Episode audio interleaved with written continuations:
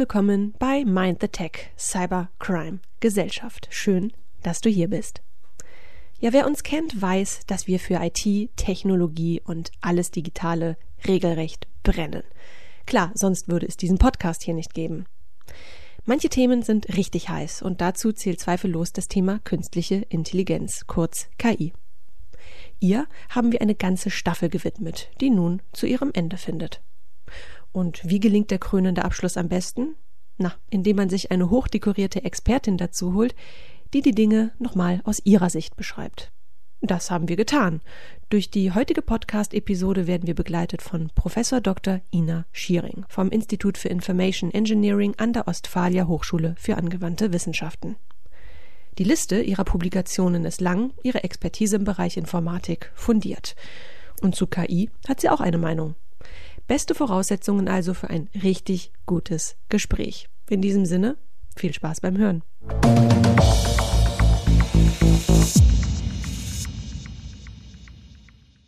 Ja, Ina, elf Monate ist es her, dass wir uns erstmals begegnet sind. Ja, wie man sich halt so begegnet, ne? Äh, auf einer Podiumsdiskussion mit Sascha Lobo bei einem Tech-Festival vor mehreren hundert Menschen. Ja, ich erinnere mich, dass wir danach noch einen sehr netten Abend mit dir und deinem Mann hatten. Wir haben ein schönes Glas Wein getrunken. Das Buffet war, naja, ausbaubar.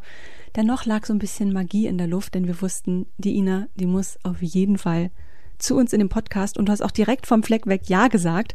Und nun ist sie da, die Premiere. Du bist endlich bei uns, zum ersten Mal bei uns und hoffentlich auch nicht das letzte Mal.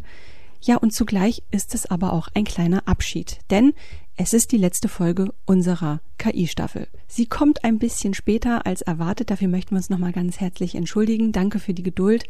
Ja, aber umso mehr freuen wir uns, mit dir hier an unserer Seite eine Frau der Wissenschaft und Forschung dabei zu haben. Ganz ehrlich, weil uns geht immer ein bisschen einer ab, wenn wir jemanden mit diesem Background hier bei uns im Format haben.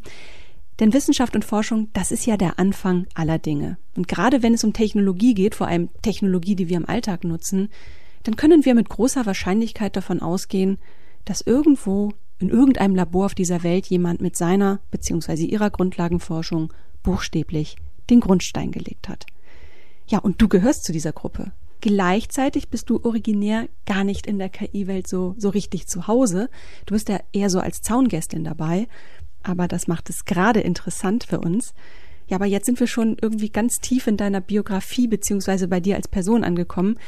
Da würden wir dir jetzt gerne mal das Zepter in die Hand geben. Magst du dich unseren HörerInnen einmal vorstellen? Wo kommst du her? Was machst du? Und wenn ja, wie viele? Ja, erstmal vielen Dank für die Einladung, dass ich hier bei euch sein darf.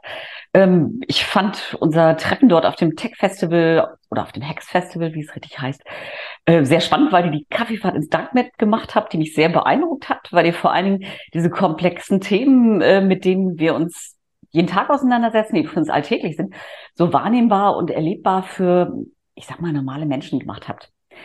Und das ist es, was für mich auch aktuell in der Gesellschaft eigentlich am meisten fehlt, dass Themen sehr stark auch in der Breite besser verstanden werden. Ja, was äh, ist mir persönlich wichtig? Wer bin ich und, und was tue ich eigentlich? Ich bin äh, Professorin im Bereich Informatik an der Ostfalia Hochschule für angewandte Wissenschaften in Wolfenbüttel und äh, forsche und lehre dort. Insbesondere auch ähm, ist mir das Thema digitale Transformation wichtig. Das mache ich vor allen Dingen am Digit Center for Digital Technologies. Das ist eine Kooperation, die wir mit der TU Clausthal haben. Und ähm, da arbeiten wir ganzheitlich am Thema digitale Transformation, vor allem mit dem Fokus auf Nachhaltigkeit. Und äh, mein eigenes Thema da ist äh, Security und Privacy oder IT-Sicherheit und Datenschutz, wenn man es deutsch ausdrückt. Ja, das ist so das, wo ich verortet bin. Und da kommt dann auch die Zusammenarbeit mit, mit vielen Forschern aus dem Bereich KI her. Weil gerade wenn ich im Bereich ähm, digitale Transformation unterwegs bin und es breit mache, ähm, dann, dann ist, äh, sind KI-Methoden, zum Beispiel das maschinelle Lernen, einfach eines der wichtigen Werkzeuge. Und es gehört damit einfach dazu, auch mit diesem Werkzeug zu tun zu haben. Und darum ähm, arbeite und forsche ich mit den Kolleginnen und Kollegen dort einfach sehr viel zusammen. Also wenn ich über Wolfenbüttel eine Sache weiß, dann, dass da der Jägermeister herkommt. Ist doch so, oder? Genau, aber es gibt dort auch eine ganz berühmte Bibliothek, die Herzog August Bibliothek, die auch ein Besuch wert ist.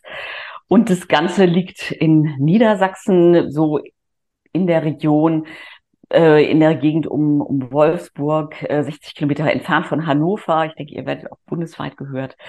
Ja, ist nicht wirklich bekannt, aber hat erstaunlich viele, ja, so kulturelle Komponenten und Dinge wie Jägermeister.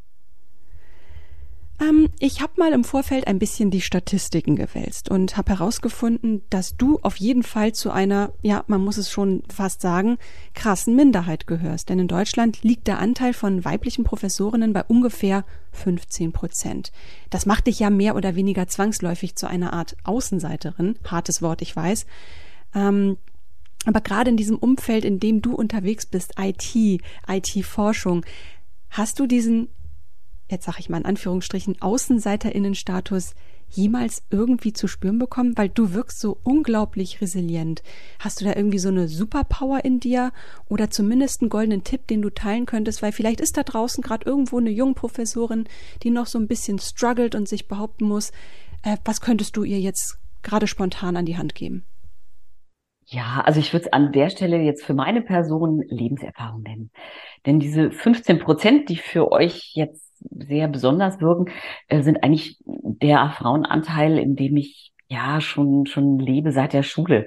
Ich hatte dort ähm, mathematische naturwissenschaftliche Leistungskurse und habe mich danach entsprechend für dieses Studium entschieden und auch danach, als ich dann ähm, nach der Promotion in die Industrie gegangen bin, äh, war das immer so in etwa der Frauenanteil, der dort überall geherrscht hat. Es ist für mich seit sehr, sehr vielen Jahren einfach meine Normalität. Ja, das kennst du, Katrin, ganz gut, ne? Viel ja. zu wenig Kolleginnen. Ähm, aber Ina, sag mal, wie kam das denn, dass du entschieden hast, dass du an der Uni bleibst? War das ein nahtloser Übergang oder hast du zwischendurch auch mal andere Luft geschnuppert? Ich bin ja Professorin an der Hochschule für angewandte Wissenschaften und äh, dazu gehört es zu den Voraussetzungen, dass man diese Position bekommt, dass man äh, Wirtschaftserfahrung gesammelt hat. Und äh, nach dem Studium habe ich zunächst eine klassische Promotion angestrebt, habe dann aber für mich so festgestellt, dass ich mir gerne auch mal das, äh, die, die Informatik, die IT in der Wirtschaft anschauen wollte und war zehn Jahre Beraterin bei einem großen amerikanischen Konzern und wir haben dort äh, ja viele Projekte gemacht, bundesweit, teilweise international, in einem tollen Team, das äh, die Jahre einfach sehr viel Spaß gemacht hat. Mir ist es darum wichtig, dass ich auch in meinem Team äh, Menschen in zumindest leicht verschiedenen Altersgruppen habe, soweit das umsetzbar ist, ähm, Personen, die Kinder haben, äh, Personen in verschiedenen Altersgruppen, Männer, Frauen, ähm, einfach möglichst breit. Menschen, die vielleicht auch ähm, einen Migrationshintergrund in der Familie haben. Ich habe ein gemeinsames Team mit einer Neuropsychologin. Das hat auch sehr viel Diversität, auch bei, bei den Hintergründen, so bei der eigenen Disziplin, die man mitbringt, ins Team gebracht. Und das hat mich und mein Team eigentlich sehr geprägt und sehr bereichert. Wenn man über jemanden wie dich recherchiert, jemand, der aus der Forschung und Wissenschaft kommt, äh, was man da macht, zwangsläufig ist, man guckt sich mal so ein bisschen den Katalog der Publikationen an und der ist bei dir recht lang, weil du alleine publizierst, aber eben auch in Kooperation mit anderen. Mir ist aber ein Titel aufgefallen unter den vielen, die sich da auftun, der hat mich wirklich angezogen. Achtung, der Titel geht wie folgt. Me and my robot, sharing information with a new friend. Also, das klingt sehr spannend. Was verbirgt sich dahinter? Ich würde gerne erstmal ein bisschen einordnen. Insgesamt ist mir der Forschung wichtig, dass äh, wir diese Themen IT-Sicherheit und Datenschutz möglichst breit als Querschnittsthemen in ähm, möglichst vielen realen Anwendungsfeldern untersuchen. Und welche Anwendungsfelder das sind, ist natürlich dadurch geprägt, was interessiert gerade Personen aus meinem Team oder welche Chancen bieten sich der Zusammenarbeit. Denn man benötigt ja einfach dieses inter interdisziplinäre Setting, damit das funktioniert. Und an der Stelle äh, hatte ich die Chance, eine Doktorandin zu betreuen, die auch jetzt nach ihrer Promotion noch in meinem Team ist, die sich im Rahmen eines interdisziplinären Promotionskollegs, G, bei dem neben äh, Vertreterinnen und Vertretern aus der Technik sich auch vor allen Dingen äh, Menschen mit einem geisteswissenschaftlichen Background interdisziplinär mit Themen der Technik auseinandergesetzt haben. Die hat sich dort mit äh, Datenschutz und Social Robotic beschäftigt. Und dabei war natürlich eine wichtige Voraussetzung, gerade so in der anfänglichen Recherche, wie erleben diese Menschen eigentlich einen Roboter? Und zwar so ganz normale Menschen, wenn man den so beim Einkaufen erlebt, aber auch alte Menschen, junge Menschen, also gerade Menschen in dem Bereich, wo die Roboter gerne als assistive Technologien eingesetzt werden sollen. Und dann, dann war es spannend, dass je nachdem von der, äh, wie der äuß sich äußerlich darstellt, ob das so, so, ein funktionaler Roboter war, den man ganz klar ansieht, der hat jetzt einen, einen Arm, mit dem er schwer heben kann oder der, ähm, der fährt schnell durch die Gänge und transportiert schnell meine Dinge. Oder es ist ein Roboter, der mich so mit cooler Augen anguckt und äh, vielleicht auch noch lustige Geräusche macht und so, so Gesten machen kann oder so. Ähm, das hat sehr stark die Wahrnehmung der Menschen geprägt. Also mhm. bis hin zu, welche Gesichter hat so ein Roboter und, und äh, welchen Gesichtsausdruck äh, soll der irgendeinem Geschlecht entsprechen oder eher wie ein Tier gestaltet sein oder eher neutral und, und all diese Themen also tolle Sachen haben wir nur am Rande reingebrochen, hat uns sehr begeistert und, und haben uns dann wieder unser Querschnittsthema aufgegriffen.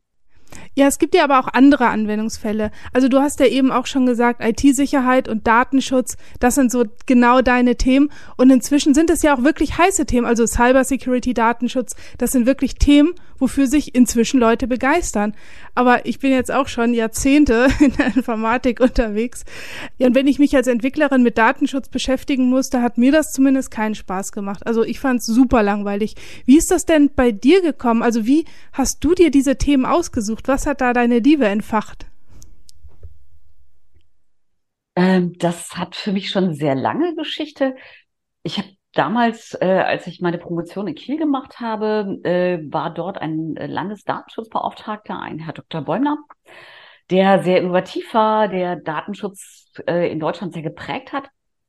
Und der hat ähm, damals ähm, schon mal, ähm, war sehr offen, auch der, äh, den Hochschulen gegenüber und hat damals auf eigene Initiative gemeinsam mit seinem Team äh, eine Vorlesung ähm, an der Universität Kiel organisiert, die so ein bisschen außerhalb des Programms lief und ähm, die habe ich mit Begeisterung besucht und ähm, habe da dann einfach mal reingerochen ins Thema und fand das Thema für mich persönlich einfach sehr spannend, äh, weil es äh, zeigt, dass, äh, welche gesellschaftlichen Implikationen äh, diese Innovationen im Bereich der IT haben und dass man nicht in einem gesellschaftlich luftleeren Raum lebt, sondern dass man entsprechend auch ähm, Innovationen auch ähm, gestalten muss. Ja, und je mehr Daten über uns gesammelt werden, umso attraktiver wird das Thema ja auch für alle.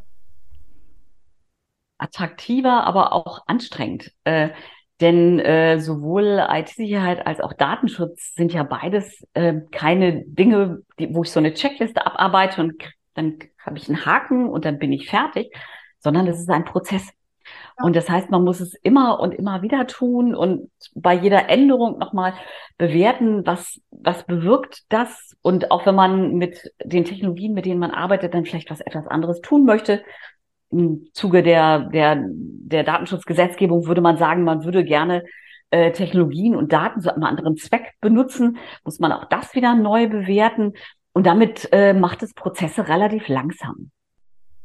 Ich habe gerade so einen Vortrag vorbereitet, wo es auch um IT-Sicherheit und auch Datenschutz geht. Ähm, und da habe ich das Bild, ähm, das werde ich dann auch an die Wand projizieren, äh, so eine Zahnarztpraxis ist da drauf. Und weil es ja keinen Spaß macht, zum Zahnarzt zu gehen, aber sein muss, es aber auf der anderen Seite auch gar keinen hundertprozentigen Schutz gibt, ähm, finde ich diese Analogie ganz passend zur IT-Sicherheit. Also egal wie sehr du deine Zähne putzt, äh, der Zahnarzt wird immer irgendwas finden. Aber trotzdem muss es sein. Es ist wichtig. Naja, und manchmal eben auch ein bisschen schmerzhaft. Ja gut, inzwischen muss man ja auch sagen, ähm, es gibt, also das hätte ich jetzt so unterschrieben vor 10, 15 Jahren. Aber inzwischen, äh, so im Zuge der, der ganzen Ransomware-Angriffe und auch der, der Erpressung, die es gegeben hat in, in der Nachfolge von Datendiebstählen oder auch Daten, die dann an Konkurrenz weitergegeben worden ist, muss man ja schon sagen, dass äh, mindestens ein Vorfall äh, im Bereich IT-Sicherheit direkte wirtschaftliche Implikationen hat. Im Bereich Datenschutz droht dann ergänzend ähm, dazu dann dann ja auch möglicherweise noch ähm, noch wirklich auch ja substanzielle Strafen inzwischen, so dass ich sagen würde, da da sind wir inzwischen einen Schritt weiter. Es ist nicht mehr nur der Zahnarzt, sondern ähm, man sollte es im, im Zuge des Risikomanagements auch einfach ähm, monetär bewerten und sich dann sehr genau überlegen, ähm, dass es sich potenziell auch wirtschaftlich lohnt. Und das führt uns ja direkt zum Thema Regulierung, also ja, Regelwerke und Richtlinien und alles, was es da draußen gibt, die im Laufe der Zeit ja entstanden sind und ja auch dabei helfen sollen, Unternehmen und Organisationen ein Stück weit Guidance zu liefern. Gleichzeitig haben wir aber dieses Problem, und das haben wir auch schon mehrfach in diesem Podcast angesprochen, dass Regulierung immer so ein bisschen hinterherhängt. Also Technologie entwickelt sich immer so ein bisschen schneller, ähm, als die Gesetzgebung hinterherkommen kann. Wie siehst du denn das Ganze? Schaffen wir es noch, da diesen Gleichschritt zu halten oder äh, drohen wir durch die G-Kräfte der Innovation irgendwann komplett aus der Kurve zu fliegen? Wie ist da so dein Empfinden generell? Ähm, ja, und können Regularien eigentlich alles abdecken? Äh, ich denke, Regularien können nie alles abdecken. Aber das ist nicht nur in der Informatik so, das ist in anderen Bereichen so. Ähm, das, um jetzt mal einen ganz anderen Bereich äh, nur zu nennen, äh, bei dem ich aber auch keine Expertin bin. Das ist ja, äh, wenn ich an, an das Thema Gentechnik denke. Mhm.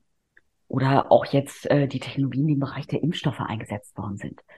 Auch da ähm, gab es dann ja glücklicherweise ähm, viel Forschung, erfolgreiche Forschung. Und auch da musste dann die Regulierung immer ein Stück weit hinterherhängen. Man musste dann als Gesellschaft entscheiden, ob man bestimmte Risiken eingeht oder nicht. Aber ein, ein Treiber von Cyberkriminalität, du hast ja eben zum Beispiel von Ransomware gesprochen, also ein Treiber ist ja zweifellos KI. Wenn du jetzt mal gedanklich so fünf bis zehn Jahre zurückgehst, wir müssen gar nicht so weit äh, in deine Anfänge zurückgehen, aber ist das etwas, das man seinerzeit in deiner Branche irgendwie antizipieren konnte? Hat mal irgendjemand seinen oder ihren mahnenden Finger gehoben und darauf hingewiesen, Mensch, da könnte was auf uns zukommen, da müssen wir uns mal ein bisschen wappnen? Was ist denn eigentlich dein ganz persönliches Bild wo das Ganze noch hinführen könnte? Also ich würde erstmal eher sagen, also KI wird im Moment ja sehr stark gehypt. Für mich ist es erstmal einfach nur eine Gruppe von Methoden. Und unter KI wird ja meistens dann äh, eher verstanden äh, das maschinelle Lernen mhm. als so Methodengruppe. Und ähm, das wird inzwischen auch im Bereich Cyberkriminalität eingesetzt. Es ist ein wichtiges Werkzeug, es wird überall ausprobiert, also auch im Bereich Cyberkriminalität. Mhm. Äh, wenn ich aber gucke, was sind die, die Themen, die davor passiert sind, was waren die Innovationen davor? Und zwar immer Innovationen sowohl auf der ähm, guten Seite als auch im Bereich der Kriminalität. Dann hat es ja äh, zunächst mal einfach eine ganz banale Professionalisierung stattgefunden, sowohl in der mhm. klassischen IT im Unternehmen als auch im Bereich der Kriminalität. Ähm, denn, weiß nicht, wenn ihr euch zurückerinnert an eure, ähm, an euren Start in der IT, ähm, als ich damals nach der Promotion ins Unternehmen gegangen bin, da waren ja unglaublich viele Leute, die so als Quereinsteiger erstmal irgendwie so, so über ein Hobby so reingewachsen sind. Die haben auch tolle Arbeit gemacht, die waren total begeistert, hatten unglaublich viele Kompetenzen, aber man merkte mal, ihnen fehlte dann so ein bisschen die Grundstruktur, die man so über, über eine strukturierte Ausbildung, Studium bekommt. Genau das hat auch im Bereich Cyberkriminalität stattgefunden. So früher gab es ja mal dann die Berichte von äh, den Hackern, den Strip-Kiddies und so, so Leuten, die irgendwo dann so alleine isoliert saßen und ähm, ausprobiert haben, dabei so, so Entdeckungen gemacht haben und die dann mhm. auch entweder absichtlich oder unabsichtlich auch kriminell eingesetzt haben. Ähm, und von da ausgehend hat es ja eine sehr starke Professionalisierung und auch Spezialisierung gegeben. Genau wie im Unternehmen auch. Und ähm, das nächste war dann, im Unternehmen haben ganz viele Tools, Toolsets, Frameworks Einzug gehalten. Das hat auch Einzug gehalten im Bereich Cyberkriminalität. Da mhm. musste dann nicht mehr jeder sein, sein Virus oder äh, sein Trojaner oder irgendwas selber schreiben, sondern man hat einfach so ein, so, ein, so ein Toolset benutzt und hat dann auch so ein Dashboard, mit dem man seinen Angriff gemanagt hat so Beispiele dafür konnte man ganz gut mal in den INISA-Dokumenten nachsehen. Ja. INISA Threat Landscape empfehle ich da immer als Lektüre, wo man einfach mal durchblättern kann, was so aktuell passiert. Ja, was würde dir denn, also du aus der akademischen Welt, was würde dir denn helfen? Oder äh, ja, wie kannst du dazu beitragen, dass eben diese IT-Sicherheit nochmal erhöht wird? Ähm, also gerade gegen kriminell eingesetzte KIs. Wie kann man das? Also wie oder was ist da dein Beitrag aus der Lehre? Brauchst du mehr Forschungsgelder, ähm, mehr Zeit, ähm, vielleicht andere Studiengänge, eine bessere Ausbildung oder eine bessere Infrastruktur? Ja, aus der wissenschaftlichen Sicht kann man natürlich immer sagen, ähm, mein Thema ist das Wichtigste und es ist äh, unglaublich wichtig, dass das auch weiter voranbetrieben wird. Ähm, mir persönlich geht es immer darum, möglichst äh, diese, diese Interdisziplinarität. Das heißt, möglichst diese Themen in ähm, Forschungsprojekten, in Innovationsprojekten möglichst ähm, als ein, ähm, ein entsprechendes Querschnittsthema äh, beleuchten zu können. Das ist das, was ich wichtig finde. Und vor allen Dingen, es gibt ganz viele Methoden, äh, die aus der Forschung kommen, aber die, es dauert sehr lange, bis die in der Praxis ankommen. Das heißt, mhm. wenn ich so auf das gucke, wo wir zurzeit äh, versuchen, äh, uns zu konzentrieren, ist als zweites Standbein neben der Forschung sehr stark auch im Bereich Transfer aktiv zu sein. So sogenannte Reallabore zu etablieren, Transferlabore, wo Dinge einfach mal erlebt und ausprobiert werden können. Ich lade euch gerne ein. Wir sind da gerade dabei, das in den nächsten ein, zwei Jahren aufzubauen und da können wir uns gerne mal nochmal treffen. Also das ist ein Angebot, das wir sehr gerne annehmen und wer weiß, vielleicht machen wir einfach mal einen Podcast, einen Live-Podcast von dort oder so eine Reportage. Also es klingt sehr spannend. Vielen Dank für die Einladung. Also wir kommen gerne. Äh, aber Katrin, äh, du wolltest gerade was fragen, ne? Und ich bin dir, glaube ich, über um, den Mund ähm, gefahren. Also bitte. Ja, und wir haben ja schon vorhin über die Assistenzroboter gesprochen und äh, KI, Robotik in der Pflege. Jetzt nach allem, was wir besprochen haben, IT-Sicherheit, Datensicherheit, siehst du das Ganze eher als Fluch oder als Segen? Äh, was meinst du mit dem Ganzen? Ja, also wenn man die IT so dicht an sich ranlässt, also wirklich auch in die intime Privatsphäre, ähm, wie so ein Pflegeroboter. Wir hatten mal, ich glaube, in der Folge besprochen, da ging es aber eher so um Sexspielzeug, was gehackt wurde. Ich glaube, so, so ein Keuschheitsgürtel und der hat sich dann einfach zugemacht. Und wenn ich mir jetzt vorstelle, dass ein Assistenzroboter gehackt wird, ja, der, der macht ja dann echt Schaden und das ist doch schlimm. Also vielleicht auch nur durch einen Stromausfall. Ja, ich würde es ein bisschen in Kontext stellen, wenn ich so ein, äh, so ein Produkt habe, ich nehme jetzt nicht mehr die, die Produkttypen, aber dass ich eher als Gadget empfinde. Und dass ich ähm, einfach kaufe, weil ich es lustig finde, dann mal ausprobiere ähm, aber eher so, so im privaten Kontext, dann, ähm, dann kaufe ich das ja nicht, weil es ein Sicherheitssiegel hat und weil das Team, das dahinter steckt, es fünf bis zehn Jahre entwickelt hat und weil ich weiß, äh, dass ähm, das Backend-System dahinter, das heißt die, die Systeme, die dahinter stehen, mit denen dieses System kommuniziert, wird in Deutschland oder Europa gehostet und das äh, Unternehmen hat vielleicht noch eine, eine Zertifizierung in äh, in, äh, in ethischen äh, Entwicklungen, sondern dann, dann sehe ich das im Netz und klicke drauf und bestelle Und es ist mir egal, woher es kommt. Und äh, ich denke, das ist so eine Unterscheidung, die man, die man treffen muss. Das, was ihr genannt habt, war jetzt ein krasses Beispiel, aber wenn ich zum Beispiel Tonschuhe habe, die sich automatisch zuschnüren, mhm. oder was gab's noch für lustige Dinge, ne? also so, so Dinge in der Art, oder einen von der Ferne steuerbaren ähm, Weihnachtsbaum, der dann leuchtet oder all diese Dinge. Das ist total niedlich, das ist nett, äh, das bestelle ich, weil ich es gerade lustig finde. Und ähm, da achtet natürlich niemand auf das Thema IT-Sicherheit. Es ist ja ganz anders, wenn ich dann in einen Bereich reingehe, wo ich ähm, ja auch sonst in einer regulierten Welt lebe. Weil wenn ich zum Beispiel im Bereich der Unternehmens-IT unterwegs bin, dann möchte ich ja an ganz vielen Stellen, äh, ist ein Unternehmen ja aufgefordert, Zertifizierung zu haben. Das heißt, ich bin in einer Welt, ähm, in der ich erstmal rechtliche Rahmenbedingungen einhalten muss, in Europa zum Beispiel Datenschutzgrundverordnung. Dann gibt's die ähm, eine Richtlinie zur Netzwerksicherheit, die NIST-Richtlinie, die auch eingehalten werden muss.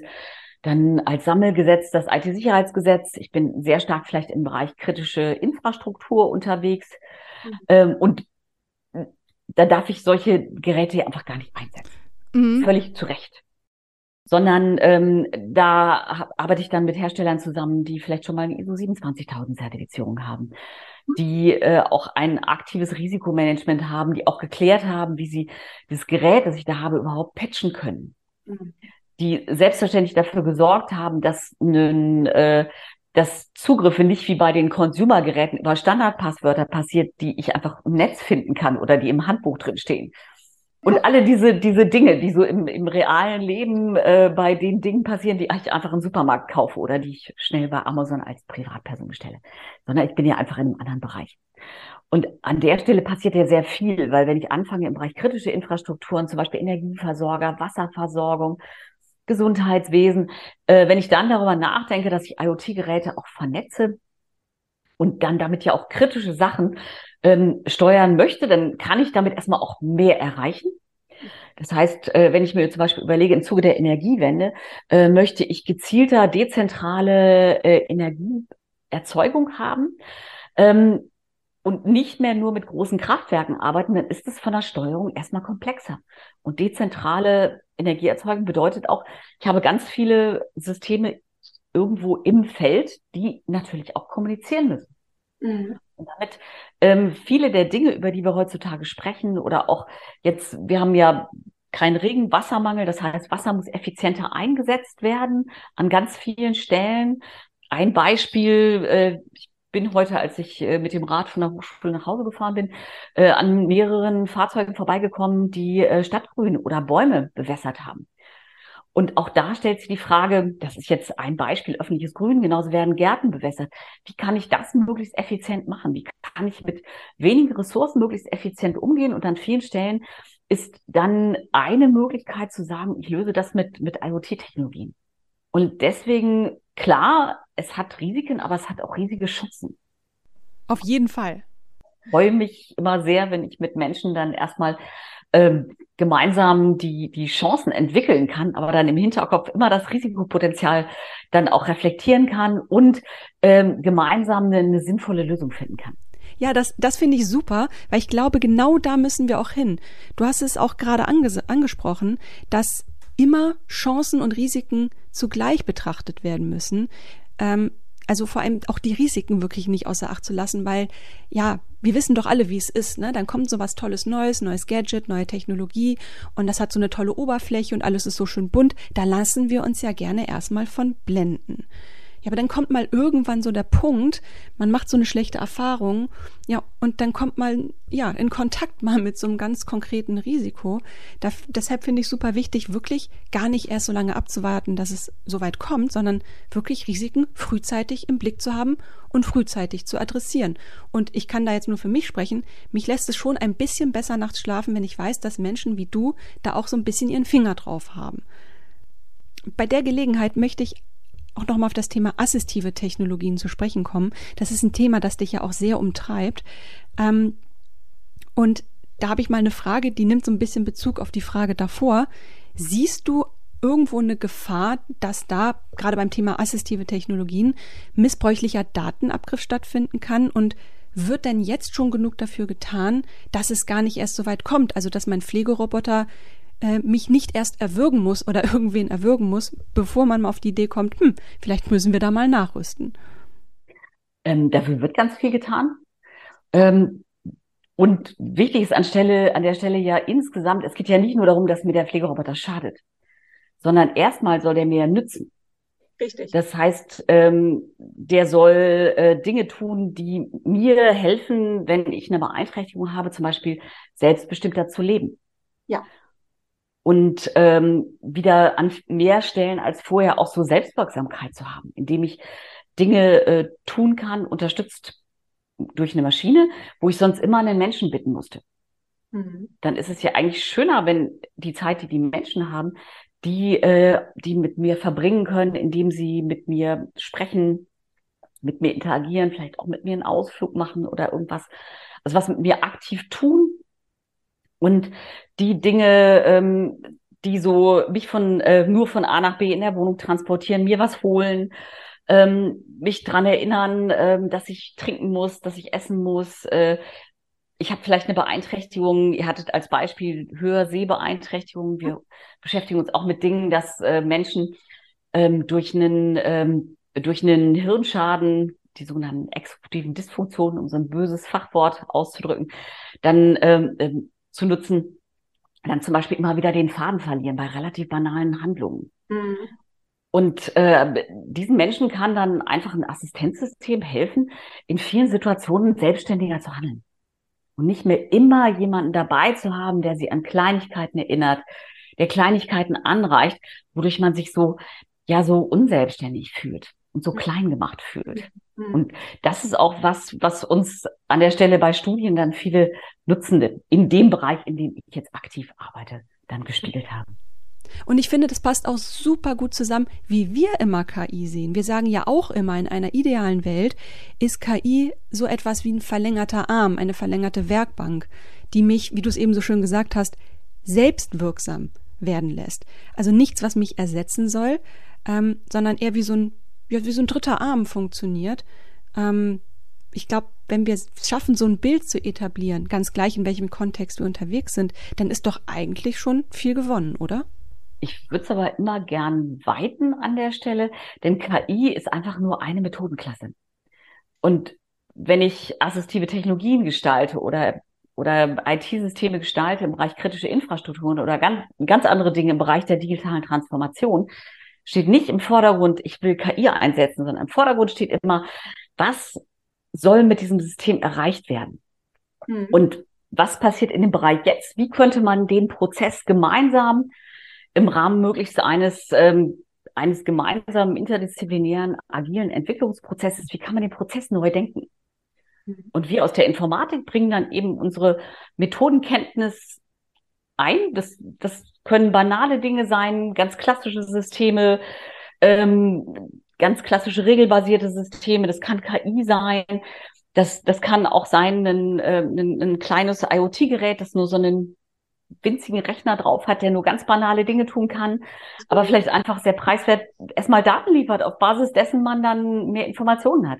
Mhm. Und ich würde es ungern äh, auf dieses Thema KI reduzieren, weil KI ist einfach nur eine Gruppe von Verfahren.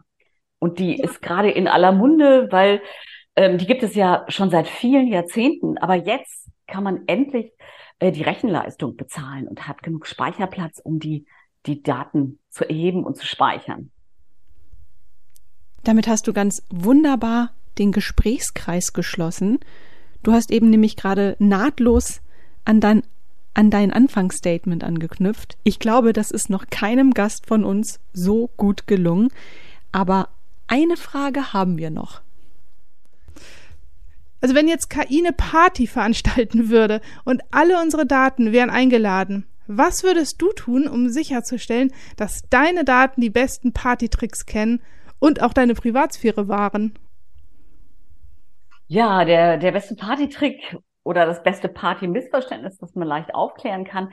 Viele Menschen sagen im Gespräch immer, ja, aber diese Daten, die es da über mich gibt, zum Beispiel, dass ich hier irgendwas im Internet bestellt habe oder, oder hier die Daten aus meinem Fitness-Tracker, was ich hier an Sport mache, das interessiert doch niemand. Das ist doch nicht wichtig. Und genau da macht an der Stelle KI einen Unterschied weil dadurch, dass ich große Datensätze ähm, mit äh, maschinellem Lernen leicht bewerten kann und ich habe ein vortrainiertes Modell, mit dem ich dann neue Daten bewerte, kann es passieren, dass aufgrund von völlig harmlosen Daten ich auf einmal ähm, in eine, also speziell klassifiziert werde. Zum Beispiel als eine Person mit einem medizinischen Risikofaktor. Äh, als ein klassisches Beispiel. Ein anderes klassisches Beispiel ist ähm, im Bereich der, der automatisierten Preisfindung. Äh, bekommen ja nicht mehr alle Leute notwendigerweise im, im Web denselben Preis angezeigt. Und es kann sein, dass ich auf Basis dieser Daten dann klassifiziert werde als eine Person, der man einen höheren Preis nennen kann. Um jetzt mal ein sehr kritisches Beispiel und ein ärgerliches Beispiel zu nennen. Es gibt keine harmlosen Daten. Auf jeden Fall ein gutes fantastisches Schlusswort, Ina. Vielen, vielen Dank. Das war richtig toll. Ich finde, das ist auch ein richtig guter, gelungener Abschluss unserer KI-Staffel, weil ich glaube, dass gerade dieses Gespräch mit dir hilft, auch nochmal rückblickend auf die anderen Themen, die wir so besprochen haben in den letzten Monaten, nochmal so einen zusätzlichen Kontext zu liefern. Ähm, deshalb wunderbar, dass wir jetzt heute hier zusammen gesprochen haben. Wir entlassen dich aber nicht aus dem Gespräch, ohne dir noch eine Sache mitzugeben. Bitte grüß deinen Mann mal ganz lieb von uns. Liebe Grüße.